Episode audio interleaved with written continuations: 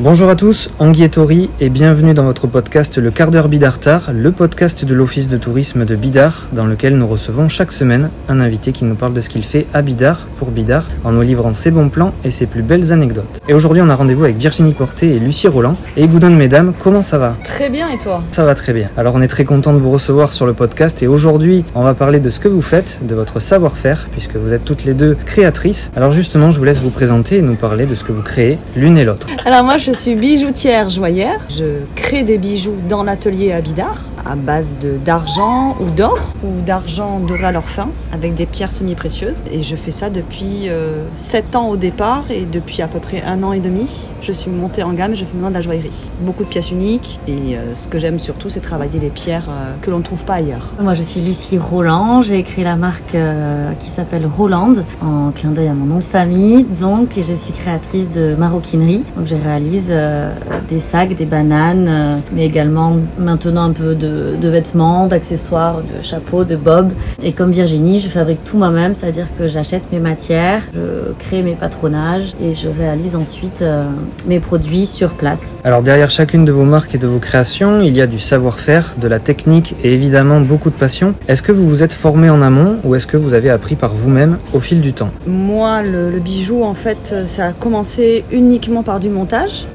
C'est né d'une envie de faire un métier manuel. À l'origine, je suis violoniste, donc ça n'a strictement rien à voir. Et après mes études de violon, je voulais faire autre chose. J'ai beaucoup cherché. Et puis après un voyage à, Bali, en fait, j'ai voulu faire des bijoux. Donc euh, les ouvertures de sites internet de matières premières se sont installées. Il y avait de plus en plus de possibilités d'acheter un petit peu partout euh, de tout. Donc j'ai commencé un peu dans mon, dans mon grenier à fabriquer des bijoux, beaucoup de montage. Et il y a un an et demi, à la naissance de mon deuxième fils, j'ai vraiment eu envie de faire un bijou que l'on allait garder. Voilà. Dans l'idée, c'était de, de, passer sur, euh, sur de belles matières, euh, de récupération le plus possible, pour avoir euh, ben, une belle pièce que l'on garde avec une belle pierre issue d'un circuit court. donc il n'y a pas de, surchauffage de pierre, il n'y a pas de produits toxiques. Et voilà, on est sur une, démarche beaucoup plus responsable et on n'achète pas pour acheter. Quoi. C'était une envie de, de, proposer autre chose. Moi j'ai fait une euh, formation euh, de mode à Paris, la chambre syndicale de la couture parisienne, euh, où on a appris à faire des vêtements essentiellement. Mais j'ai mon père moi qui habite au Maroc et je suis tombée amoureuse du cuir et de l'artisanat là-bas lors de différents voyages. Et au départ,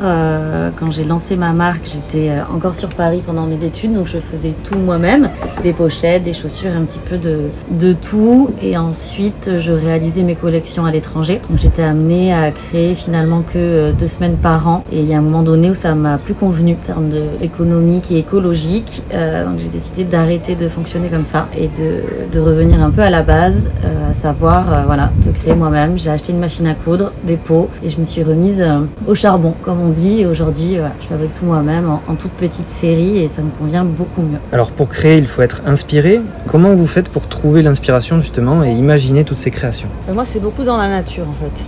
Je regarde beaucoup euh, comment les couleurs se, se, font, les voyages aussi pas mal. Et je dirais que dans la naissance même euh, de la Terre, là où on trouve toutes les pierres, on a des couleurs incroyables. Et en fait, les assemblages, je les trouve en regardant ouais, ben, un papillon avec euh, les multitudes de couleurs qu'il puisse avoir. Et après, ouais, je crois que c'est aussi par rapport à ce qui me parle. quoi. J'ai juste envie de ne pas me poser de questions. J'ai envie de monter cette pierre de cette manière-là. Je la fais sans me demander au final, est-ce que c'est la tendance? Est-ce que ça se fait? Je suis en roue libre complète. Quoi. Au feeling.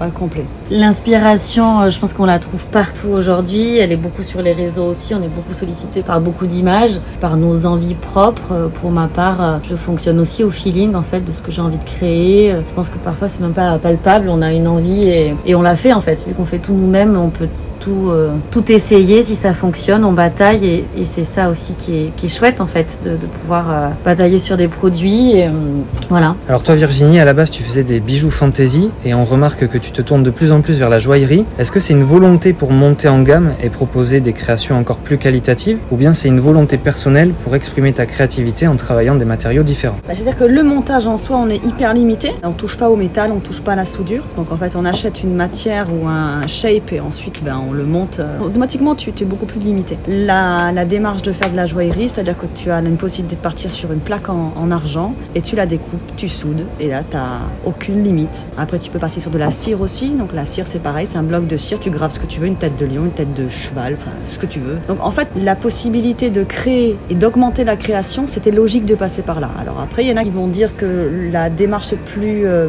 plus onéreuse parce qu'automatiquement tu montes en gamme, mais ça c'est il y a deux solutions de toute façon. C'est soit on est sur du pas cher et on reste sur du encore moins cher pour faire du volume, soit on passe le cap et on décide de faire des belles pièces qui coûtent peut-être plus cher, mais qui sont euh, peut-être, euh, je dirais, plus, plus en adéquation avec ma vision de la vie. C'est-à-dire que je veux bien acheter, mais je veux acheter maintenant des choses que je garde. Et je pense qu'en plus, euh, la, clientèle que j'ai est aussi dans cette démarche-là. Je crois qu'en fait, en vieillissant, on, va vers, vers un, autre, un autre niveau. Quoi. Toi, Lucie, on a vu qu'au travers de tes créations, tu défendais aussi des valeurs éthiques et même éco-responsables. Est-ce que tu peux nous en dire un peu plus? De quelle façon, ou en tout cas euh, nous expliquer comment tu t'y prends pour que tes créations soient en accord avec une mode durable et plus respectueuse de l'environnement Alors ça revient un peu à ce que je disais tout à l'heure, que j'ai arrêté le, fait de lancer des productions. Quand tu lances des productions, tu lances un nombre de pièces et donc tu as du stock ensuite que tu es amené à vendre. Et ce stock parfois euh, dort et donc tu es amené après à le brader, etc.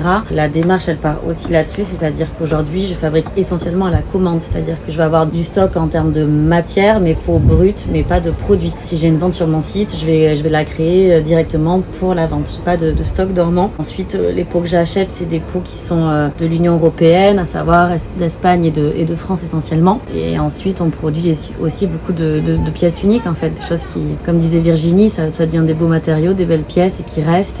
Et, c'est une autre démarche, en fait. Alors ça fait déjà un moment que vous travaillez ensemble, en tout cas dans le même atelier, puisqu'à l'époque vous partagiez un atelier du côté de Bassilour, si mes souvenirs sont bons. Mais depuis quelques années, vous avez décidé de créer un atelier ensemble, en plein centre de Bidar. Il s'appelle Amalura. Alors dites-nous dans un premier temps ce que ça signifie, et puis racontez-nous aussi la naissance de ce nouveau projet au cœur du village. En fait, quand on était à, à on était avec beaucoup de créateurs. Donc, on était aux ateliers de Bassilour et euh, la propriétaire a vendu les ateliers. Donc, on est passé dans un autre espace euh, pas très très loin. Et par un concours de circonstances, en passant dans le centre-ville de Bida, ben, il y avait l'ancienne locataire du, du local euh, ben, qui cessait son activité. Donc, en rentrant direct, on a écrit une lettre toutes les deux à la mairie en disant que voilà, on était intéressés pour prendre ce local. Mais ça a été un, un coup de cœur, ça a été hyper rapide. On Très a, très vite. ouais. On a vu que c'était en liquid- liquidation, on a de suite écrit. Direct. Voilà, il faut quand même savoir que ouais. c'est un local qui appartient à la mairie, qu'on a été euh, plusieurs sur le, sur le projet. Et en fait, ce qui est incroyable, et ça, on remercie énormément la mairie pour ça,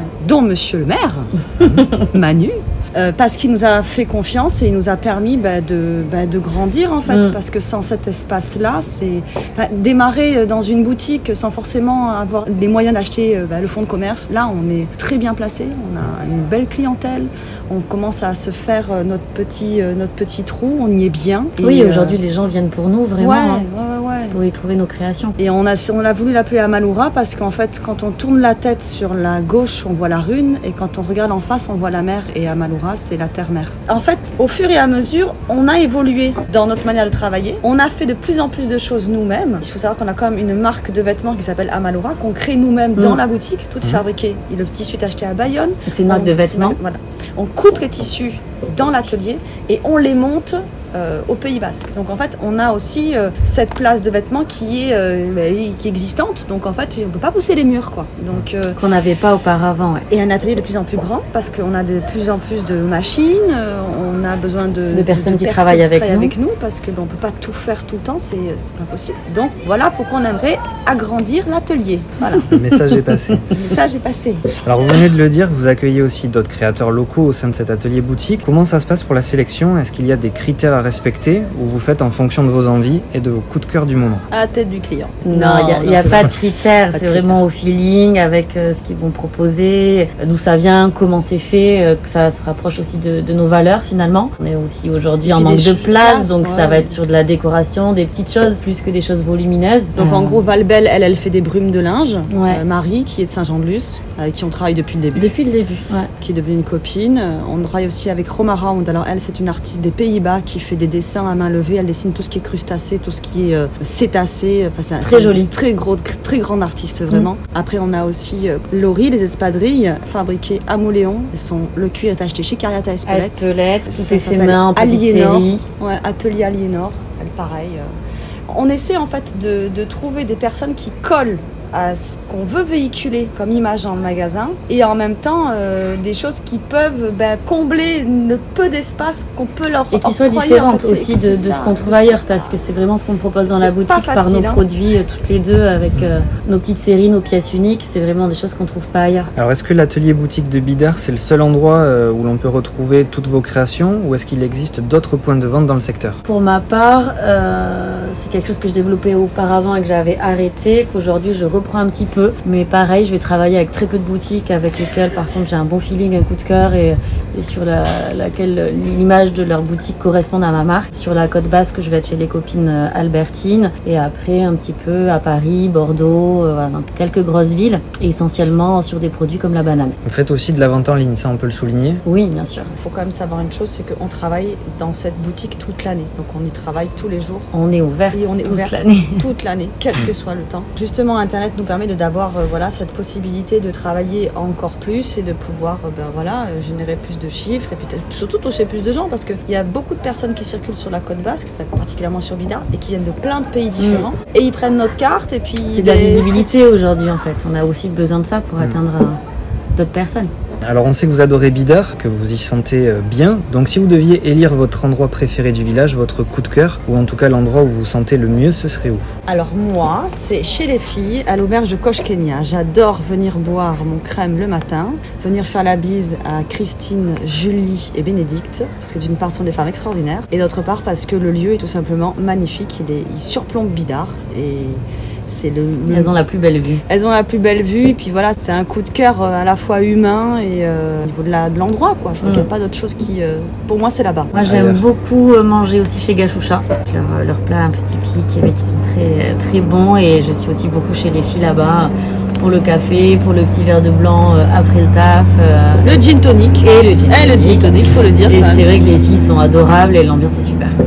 Bon, finalement, c'est pas très loin de là où vous vous trouvez, quoi. Il n'y a pas besoin d'aller bien loin Non, pour, non, euh, pour Exactement. profiter. C'est exactement ça. Alors, la tradition veut qu'on termine toujours avec une petite anecdote où nos invités nous livrent un moment ou un souvenir marquant. De votre côté, ce serait quoi? On peut parler de ce, nouveau de mouton jeune mouton qui va, qui va rester. Ça faisait longtemps qu'on en parlait et on voulait quelque chose. En Ça fait, fait trois ans qu'elle me tanne depuis qu'on a ouvert la boutique avec ce mouton pour mettre un mouton devant la boutique. en fait, Alors, c'est quoi ce mouton?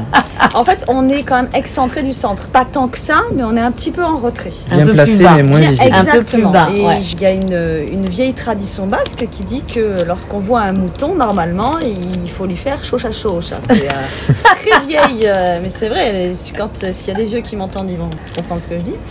Et euh, à, à Enoa, il y a une boutique qui vend des, brebis comme ça. Donc vous mettez dans votre jardin. Et euh, on a choisi la couleur jaune parce qu'on s'est dit que quand on était à la boulangerie, qu'on tournait la tête, C'était flashy, On nous voyait. donc euh, on voyait le on mouton voyait jaune, direct. quoi. Donc on passe notre temps à éviter que les gosses grimpent dessus parce qu'ils avancé le jeu. Les chiens ils aboient, ils ont fait ils flippent, c'est Ouais. très très Ouais, drôle. ouais, ouais. D'accord. Et en fait euh, les enfants touchent le mouton et puis ça amène les parents et puis c'est il y a un truc avec cette brebis quoi. Ouais. Voilà. Bon, ça a l'air de fonctionner en tout cas, pour le Ouais, moment. ouais, on- Bah, elle va faire partie de, la Ah team, partie de l'équipe. Euh, Virginie, Lucie, merci beaucoup pour cet échange très créatif. Et Merci, Merci à à toi. toi. On est ravis de vous avoir reçu dans le quart d'heure Bidartar et on espère que les gens passeront par chez vous pour apprécier vos créations ainsi que votre savoir-faire. En tout cas, on est très heureux d'avoir des créatrices comme vous qui revendiquent le Made in Bidar et ça, on en est assez fiers. On se donne rendez-vous la semaine prochaine pour un nouvel épisode de votre podcast. D'ici là, prenez soin de vous. Issa Nuncha.